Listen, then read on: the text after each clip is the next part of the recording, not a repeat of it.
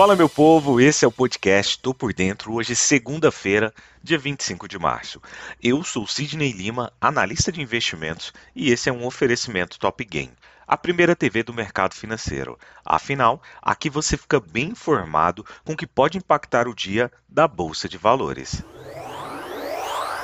Na última sexta-feira, a Bolsa Brasileira assustou muitos investidores, pois o principal índice da Bolsa desabou, acompanhando o desempenho lá nos Estados Unidos e refletindo o tombo da véspera nos mercados norte-americanos, quando a B3 fechou para o feriado, naquela quinta-feira em que o mercado desabou lá fora, diante da perspectiva de um aperto monetário mais agressivo lá nos Estados Unidos.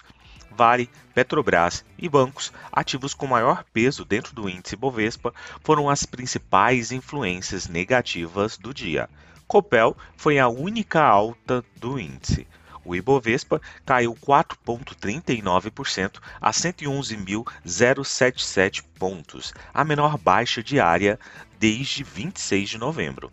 O índice acumula cinco pregões consecutivos de queda. Trata-se da terceira baixa semanal seguida. Nos Estados Unidos, os mercados acionários registraram quedas consideráveis nesta sexta-feira, dia 22.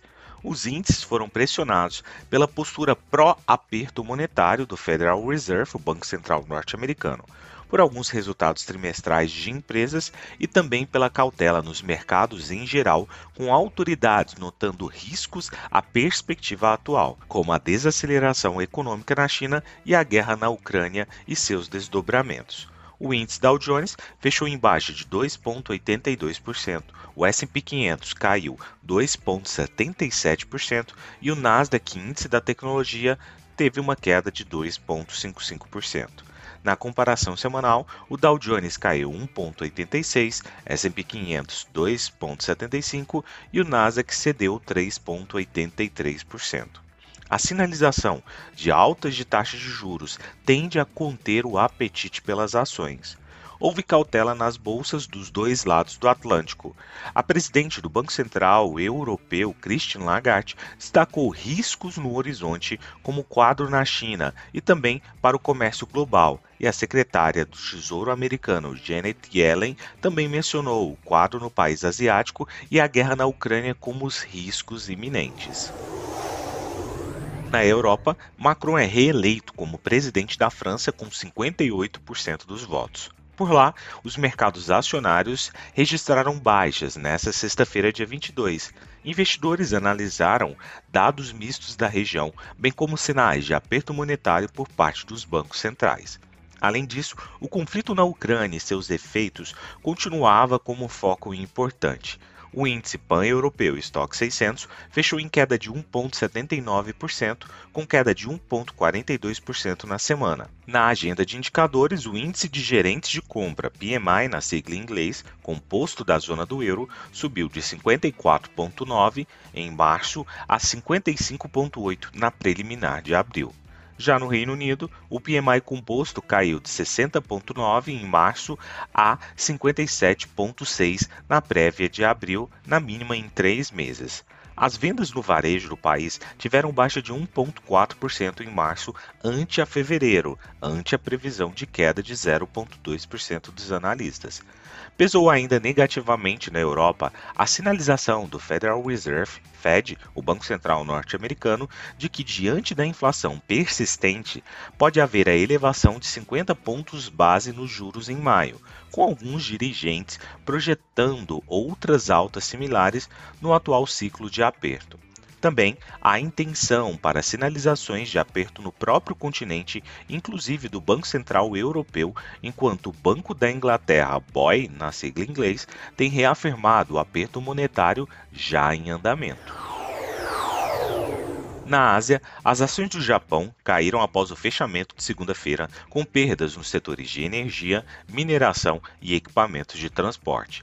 A volatilidade do Nikkei 225, que mede a volatilidade implícita das opções do Nikkei 225, subiu 6,06% para 22,77%.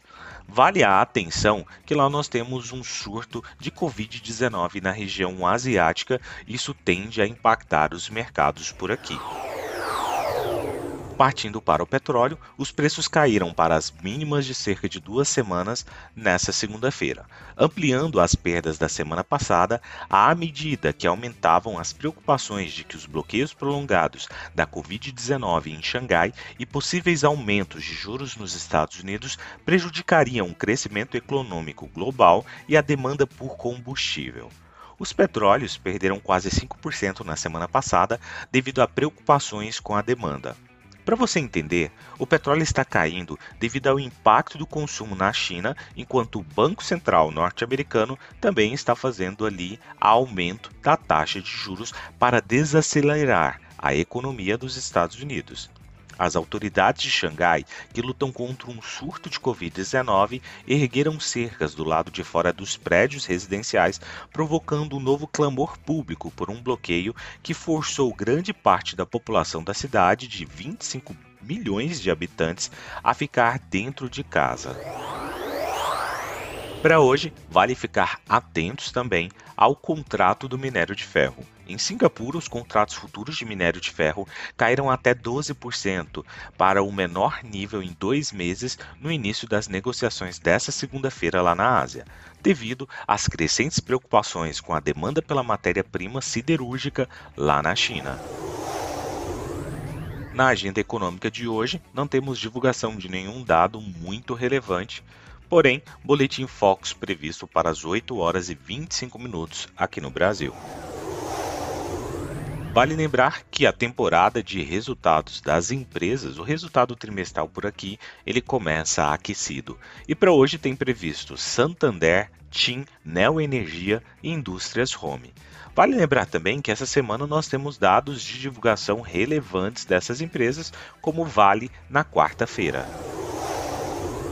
Partindo para as cotações, agora que são 7 horas e 41 minutos do dia 25 de abril de 2022, o mundo pesa.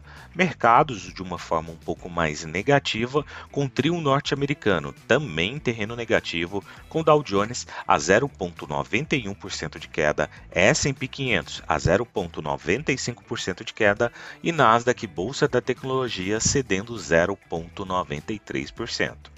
O índice DAX, índice da Alemanha, cai 1,91%, puxando todos os seus pares também para o terreno negativo. O índice VIX, com uma alta de 3,19%, sinaliza um pouco de temor por parte dos investidores no aumento aí da volatilidade do mercado de opções. Já partindo para as cotações do petróleo, petróleo cede agora petróleo WTI com uma queda de 4,42% e o petróleo Brent com queda de 4,29%. O minério de ferro recuperou um pouco, mas agora com uma queda de 10,73%. Lembrando que o nosso índice Bovespa é completamente exposto tanto ao minério de ferro quanto ao petróleo, sendo assim, ao que tudo indica, a gente pode ter um dia um pouco mais pesado por aqui. Vou ficando por aqui. Quer saber mais? Nos acompanhe nas redes sociais da Top Game. Valeu, tchau, fui!